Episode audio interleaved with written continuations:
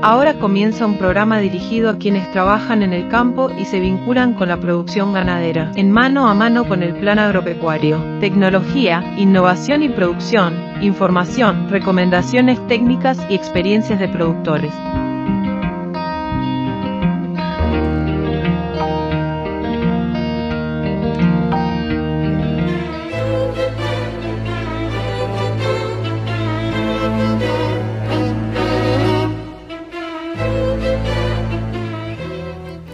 Amigas y amigos, bienvenidos a una nueva misión de Mano a Mano con el Plan Agropecuario. Es un gustazo reencontrarnos a través de Radio Carver, Radio del Oeste, Radio Tabaré, la hora del campo, llegando a lo largo y ancho del país. Eh, queremos enviarle un saludo a toda la gente de Rivera. Estuvimos esta semana, el lunes pasado, estuvimos en el marco de una actividad que se realizó, una actividad binacional. Eh, la temática central era el campo natural, desde la experimentación con el manejo del campo natural, la extensión, bueno, cuáles son los nuevos datos, cuáles son los manejos ideales. de todo eso versó esta actividad binacional. En esa ocasión tuvimos la oportunidad de conversar con un referente del campo natural como es Carlos Navinger, un profesor reconocido a nivel internacional de la Universidad Federal de Río Grande del Sur, con quien charlamos y vamos a compartir esa charla con todas y todos ustedes. Luego vamos a tener la palabra de la doctora Bettina Coppola hablando de sanidad animal, también hablando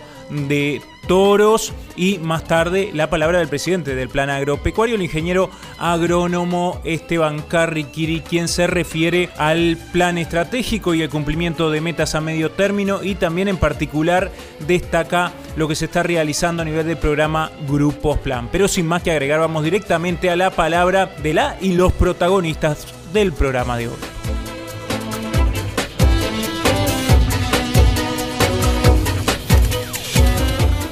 El pasado lunes tuvimos la oportunidad de participar en un evento internacional binacional en Santa Ana do Libramento.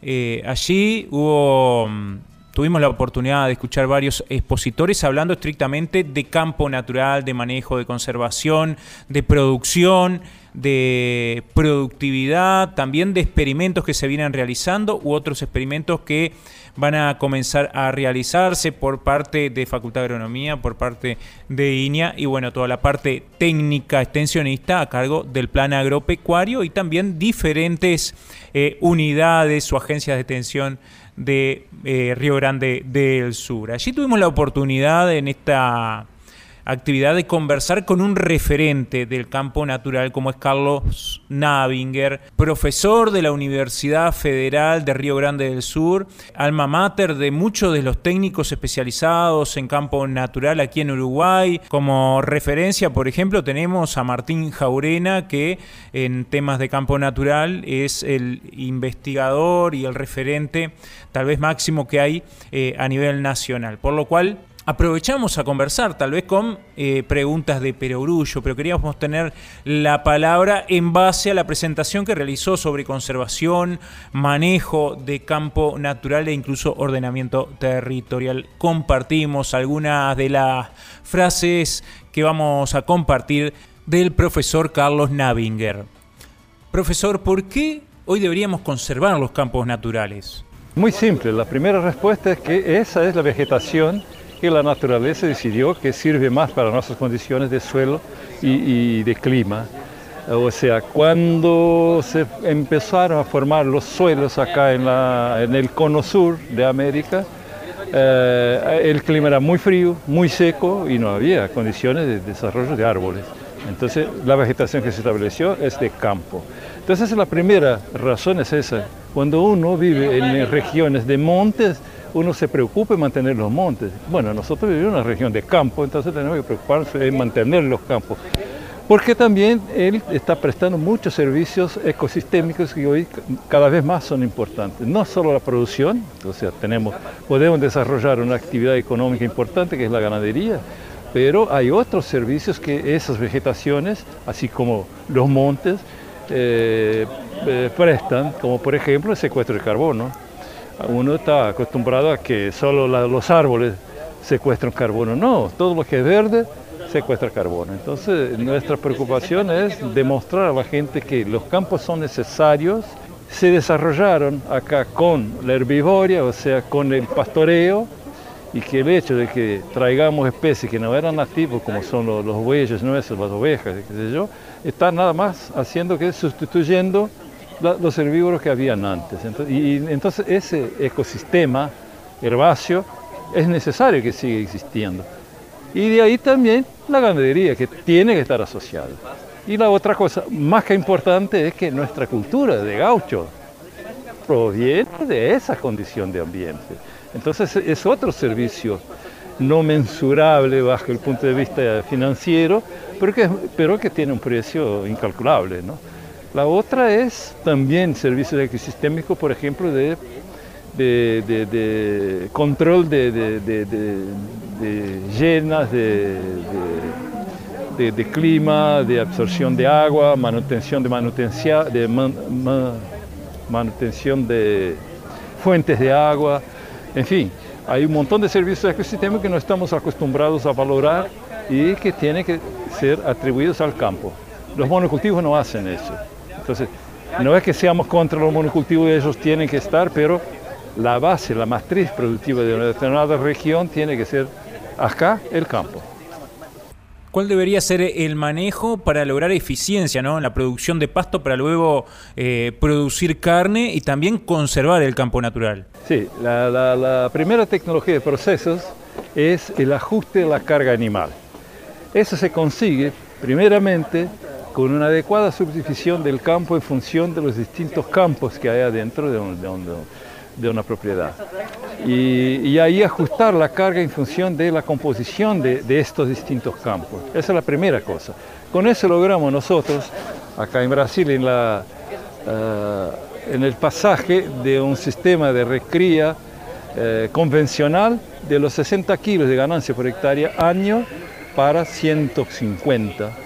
Ese fue el primer paso. El segundo fue controlar la estructura del pasto, o sea, eh, si es más canutillo más uh, pastorqueta, eso tiene que ser tratado diferente. Y eso nos permitió entonces llegar ahora a los 230 kilos por hectárea por año contra los 60 tradicionales. O sea, estamos teniendo una ganancia cuatro veces más grande sin ningún investimiento financiero. Eso es lo más importante de todo. Por supuesto, podemos intensificar más, fertilizando, por ejemplo. Ah, bueno, ahí tenemos datos que depende de la dosis de fertilizante que se utiliza, pero se puede llegar hasta los 700, 600 kilos de carne o de ganancia de peso vivo por hectárea por año. si agregamos leguminosas en una intersiembra, por ejemplo, ahí podemos llegar a los 900 kilos. Y se puede pensar en riego también, ahí se pasa de los 1000 kilos con el campo natural. Claro que eh, cuando pasamos a utilizar pesadamente esos insumos como fertilizantes, intersiembra, riego, los servicios ecosistémicos bajan, se caen. Por eso se dice que esas alternativas de intensificación tienen que ser aplicadas en una parte del sistema productivo, no en todo, porque la mayor parte tiene que estar únicamente con el control de la carga animal, porque ahí entonces aumentas la fijación de carbono, aumentas la producción de raíces, aumentas la vida microbiana del suelo en esa parte que es la parte más grande del sistema de producción. Y esa parte sirve para mitigar posibles efectos deleterios de cultivo, monocultivos altamente intensivos. ¿Existe un nivel óptimo hasta donde podemos llegar con el tema de la intensificación, pensando, eh, como decíamos anteriormente, en conservar el campo natural? Ah, ese nivel es muy difícil de decir porque depende mucho del tamaño del predio. ¿no? En predios pequeños, bueno, vos, podés ah, utilizar casi la mitad con insumos más intensivos y llegar en esa mitad a producir 600 kilos con riego, con fertilizantes, etcétera, etcétera. Pero la otra mitad tiene que seguir produciendo los 230, así que depende mucho, es muy difícil responderse a tu cuestión porque depende de del productor, del tamaño del predio, del tipo de, creación que está haciendo, si es cría, si es recría, si es ciclo completo. Eh, pero lo más importante es controlar la carga animal, tanto en la zona sin insumos como en la parte del sistema con insumos. Al final de la exposición hacía referencia a que, bueno, hay varios eh, materiales, varios rubros que han irrumpido, este, que están compartiendo un territorio con la producción a campo natural. ¿Cómo justamente se comparte o se busca conservar el campo natural, como por ejemplo la aparición de la soja o la forestación? Sí, eso depende de lo que llamamos de ordenamiento territorial, que es un sistema que tiene que analizar las diferentes glebas adentro de una, de una propiedad o de, de un predio o de un paisaje, de manera a poder decir dónde hay que mantener obligatoriamente las vegetaciones nativas, sea monte, sea campo, y dónde es posible utilizar con otros rubros más, más efectivos en términos financieros como la soja, la, la forestación, etc. Pero hay que ordenar el territorio y eso es algo que no sabemos hacer. Sabemos hacer, pero no está hecho porque eso depende de una política eh, de Estado, más que otra cosa. Profesor, muchas gracias por acompañarnos en el programa del Plan Agropecuario. De nada. Nuevamente saludamos y agradecemos al profesor Carlos Navinger que se tomó unos minutos para conversar con nosotros.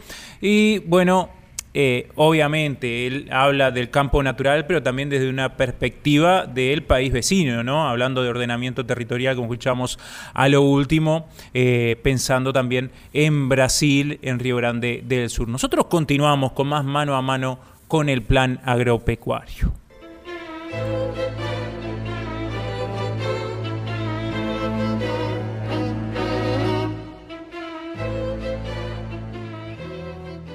Actividades del plan agropecuario para los próximos días. El 16 de octubre van a estar cerrando las inscripciones para realizar el curso semipresencial Reconocimiento y Manejo de las principales especies forrajeras de campo natural, dirigido a productores ganaderos. El inicio va a ser el 30 de octubre. El 17 de octubre se va a estar realizando el taller analizando los resultados del ejercicio 22-23 y planificando la primavera-verano del 23-24 en el establecimiento laboratorio del proyecto Gestión del Pasto Carlecán en Cerro Travieso, departamento de Salto. El próximo 18 de octubre a las 8 de la mañana se realizará la jornada de campo del proyecto Arroz Ganadería FPTA 381 en Paso Farías, en el kilómetro 53 de la ruta 30 en el departamento de Artigas, un sistema integrado por la dupla de Ignacio Calvo y Nicolás Orihuela. Están abiertas las inscripciones para realizar el curso presencial de maquinaria agrícola 19 y 26 de octubre y 1 y 9 de noviembre en la agremiación ruralista Cabildo Abierto. Eh, las preinscripciones se encuentran abiertas hasta el próximo lunes 16 de octubre. También se encuentran abiertas las inscripciones para realizar el curso Manejo del Pastoreo en Colabeco, departamento de Colonia, más precisamente en la ciudad de Nueva Albesia. 23 y 30 de octubre se dictará este Toda la información sobre actividades de extensión, así como de capacitación presencial o a distancia, se encuentra disponible en planagropecuario.org.uy. Actividades de extensión y capacitación, publicaciones y todas las novedades de la institución actualizadas, visite nuestra web en planagropecuario.org.uy.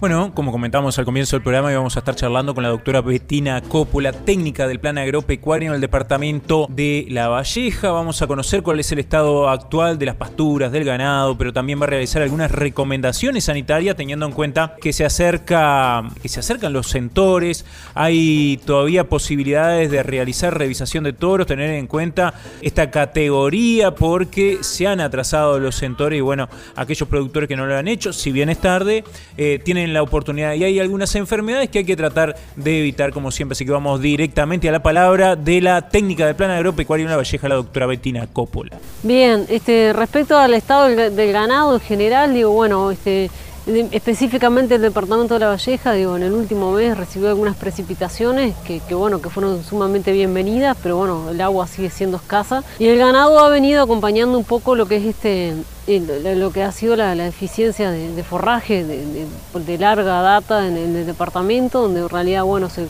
transcurrió el invierno, llegamos ahora a la primavera encontrando los rodeos de cría pariendo. En general hay ganado que ha parido en condiciones normales, dirían, excepto más que nada lo que es las vacas este, de, que paren por primera vez, o sea, las primíparas, que en realidad este, algunos productores nos han comentado que era categoría que, han estado más afectadas este, a nivel de las pariciones, más que nada este, eh, con falta de, producción de leche, y bueno, es la categoría que un poco más, más débil está pariendo, diríamos.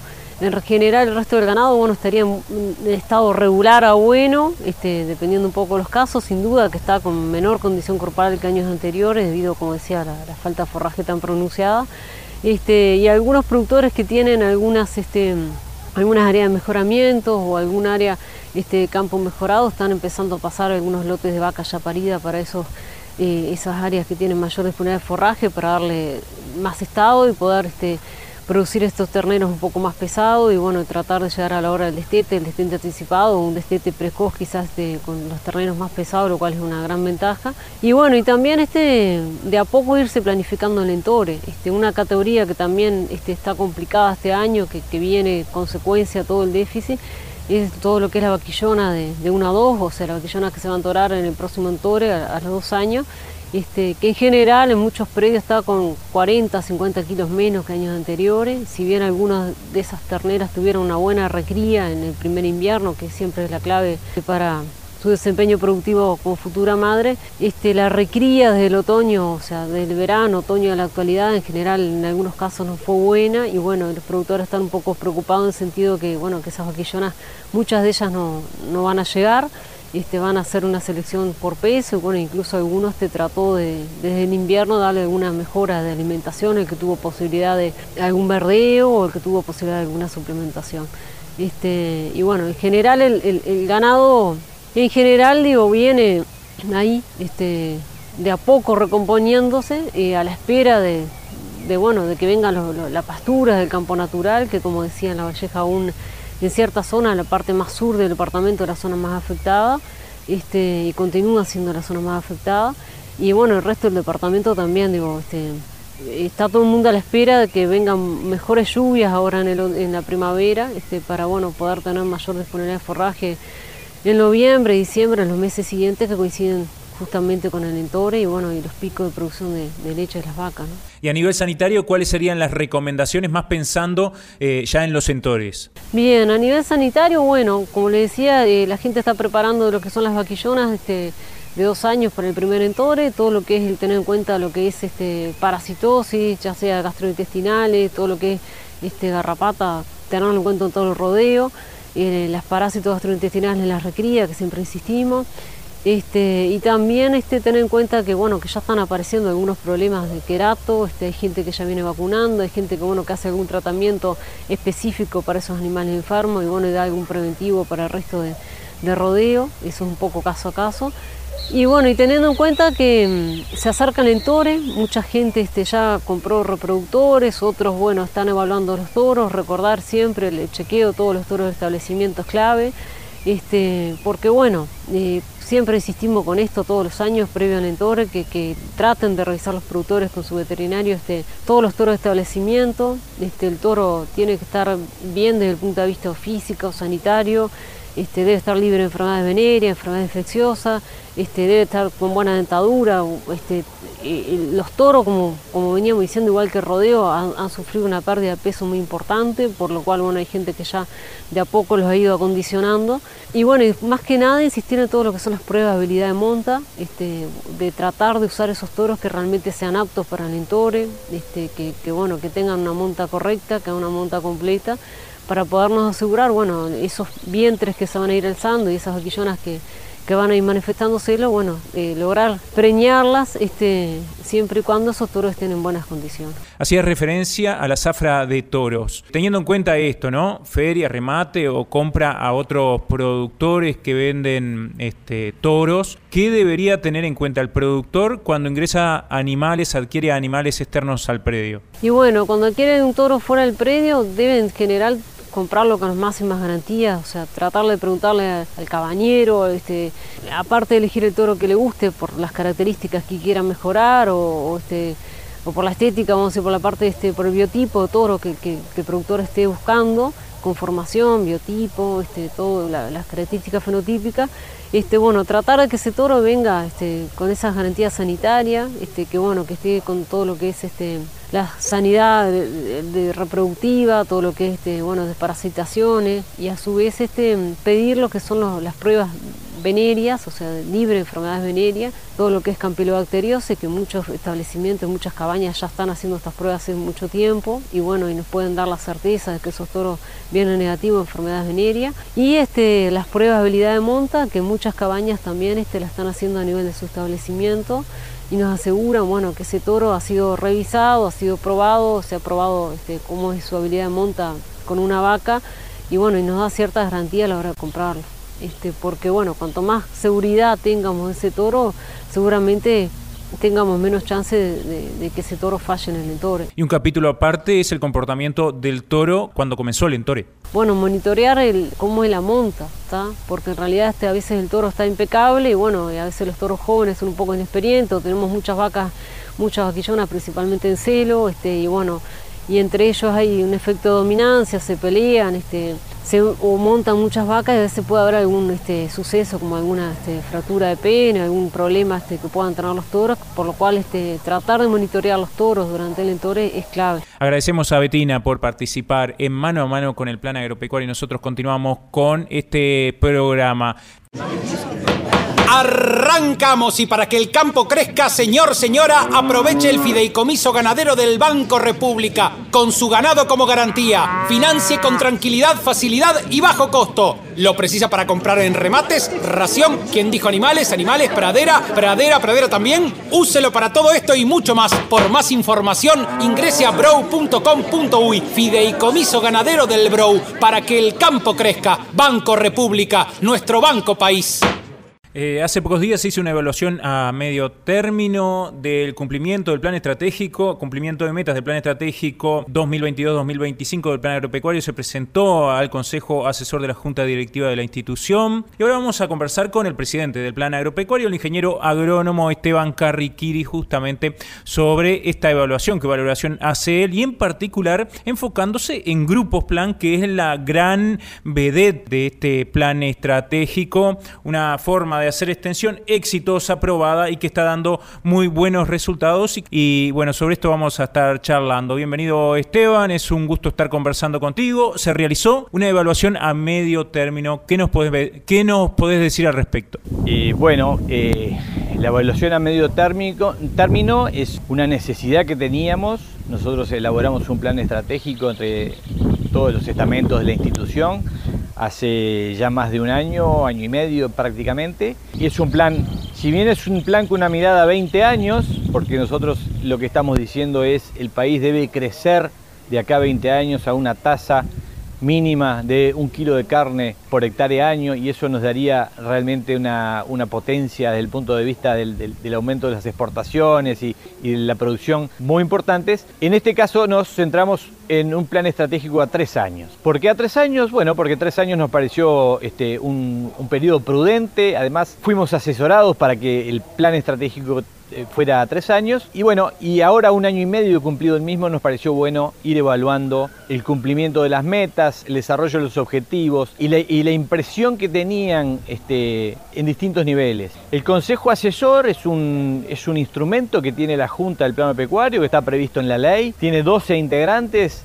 que se reúnen un par de veces por año a iniciativa de la Junta y realmente nos permite tener una mirada externa de las cosas que van pasando, de cómo ven la, performance del plan agropecuario eh, desde afuera, digamos. Y además, al contar con opiniones de expertos, siempre tenemos ese valor agregado que es de poder contar de primera mano con gente que es muy potente, que son formadores de opinión y que realmente le hace muy bien, no solo al plan agropecuario, sino a, los técnicos, a, los productores que son los, el objetivo del plan agropecuario. Dentro de esta evolución a medio término se presentaron, eh, nosotros tenemos seis, seis ejes estratégicos en los cuales cada uno tiene sus metas a, cumplir. Bueno, fuimos repasando eje por eje, meta por meta, capacitación y extensión, que se llevan la mayoría siempre de los recursos tiempo en el plano pecuario, son los dos ejes más importantes, pero también tenemos un área importante de, trabajo en el uso de herramientas, eh, en la formación de, los técnicos y en darle el valor agregado a la, institución, en generar nuevos proyectos. Y me voy a centrar ahora en el tema de la extensión, que, la extensión, como bien dije, es uno de los principales este, temas que tiene el plano pecuario. Capacitación, que es el otro punto fuerte, lo tenemos ya muy, muy aceitado, muy bien cubierto. El programa de capacitación que se repite año a año en el plan es muy bueno, es muy reconocido. Estos últimos dos años le agregamos la capacitación a operarios gracias a un convenio que tenemos con Marfric, que es muy bueno porque estamos llegando a, mucha gente que es, la que ejecuta las acciones en el campo. Entonces, poder capacitar a esa gente con,